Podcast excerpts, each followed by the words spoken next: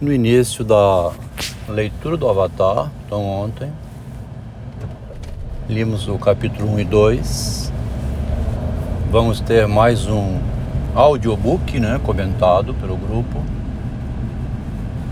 Esse livro, Avatar, lido em português, em audiobook, não encontrei.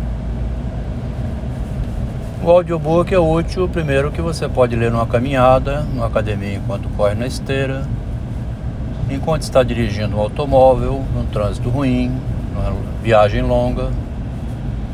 Serve para distraindo a mente, para você suportar também a existência nessas fases que você está com o corpo ocupado, né? E pode ocupar o espírito ouvindo um, um audiobook. Acrescento ainda que tem aqui um comentário do estudante do narcisismo. Na primeira leitura ontem, o que já vimos então é por que, que o narcisismo beneficiou tanto o Machado de Assis em comparação com outros escritores. Dá a impressão que os pontos de admiração que o Théophile Gautier cria no decorrer da obra são pontos de criatividade dele que fica disperso na obra. Ele deve ter um certo prazer de pôr aquilo, ao mesmo tempo que também não deve estar plenamente consciente que aquilo ali é um ponto de admiração, é um aforismo, né? Ele vai construindo a frase, construindo a frase, pum, no meio aparece um aforismo. Ele sabe que ali tem um aforismo, que ali tem uma frase de efeito especial, né? Um aforismo ou um ponto de admiração é uma frase de efeito que chama hoje, né? Falou uma frase de efeito. O Freud tem muitas frases de efeito. Ele tem orgulho das frases de efeito dele, o Freud. Ele sabe que essas frases de efeito chamam atenção. Mas ele não deu o nome de ponto de admiração né? É um saber que não sabe, né? Uma consciência que não tem consciência disso plenamente. Ou que tem, não botou a prova que tinha. O grande mérito do Machado é ter posto a prova. Ele botou no texto. Eis aqui um ponto de admiração. Quer dizer, ele colocou os conceitos no meio da obra mostrando que ele sabia da intencionalidade do autor em criar esses efeitos especiais de linguagem. Tá?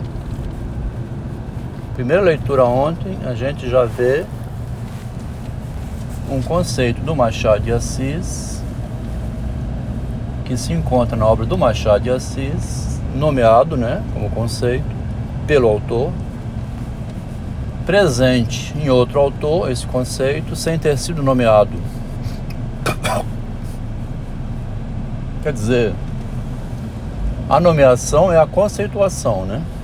O Machado chama a nomeada, dar o nome.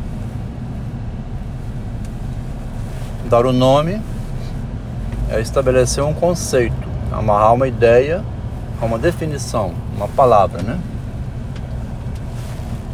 Ontem nós vimos isso então no primeiro capítulo de Avatar.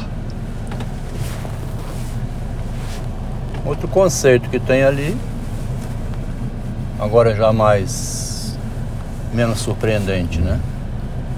Que isso tem em quase toda a obra bem escrito, é o conceito de caiporismo. A surpresa é, que a gente vai tendo à medida que lê. Por exemplo, ele diz: tem 20 anos com olho de 60. O Otávio. O médico tem 60 com olho de 20. Também tem muito isso, a curiosidade, né? A Delmo tem 65 anos com a curiosidade de um jovem. Tem muito jovem parece que tem a curiosidade morta. caiporismo no Machado aparece em Gautier nessas frases também, né? Surpreendentes. Aí já não são frases muito de efeito, não. São as mudanças bruscas de direção. Mesmo sem frase de efeito. E o momento da passagem do Rubicon aparece quando a Prascóvia, né? Comparece numa zona, numa região de. É, que, que parece ser uma região de prostituição, de cortesãs.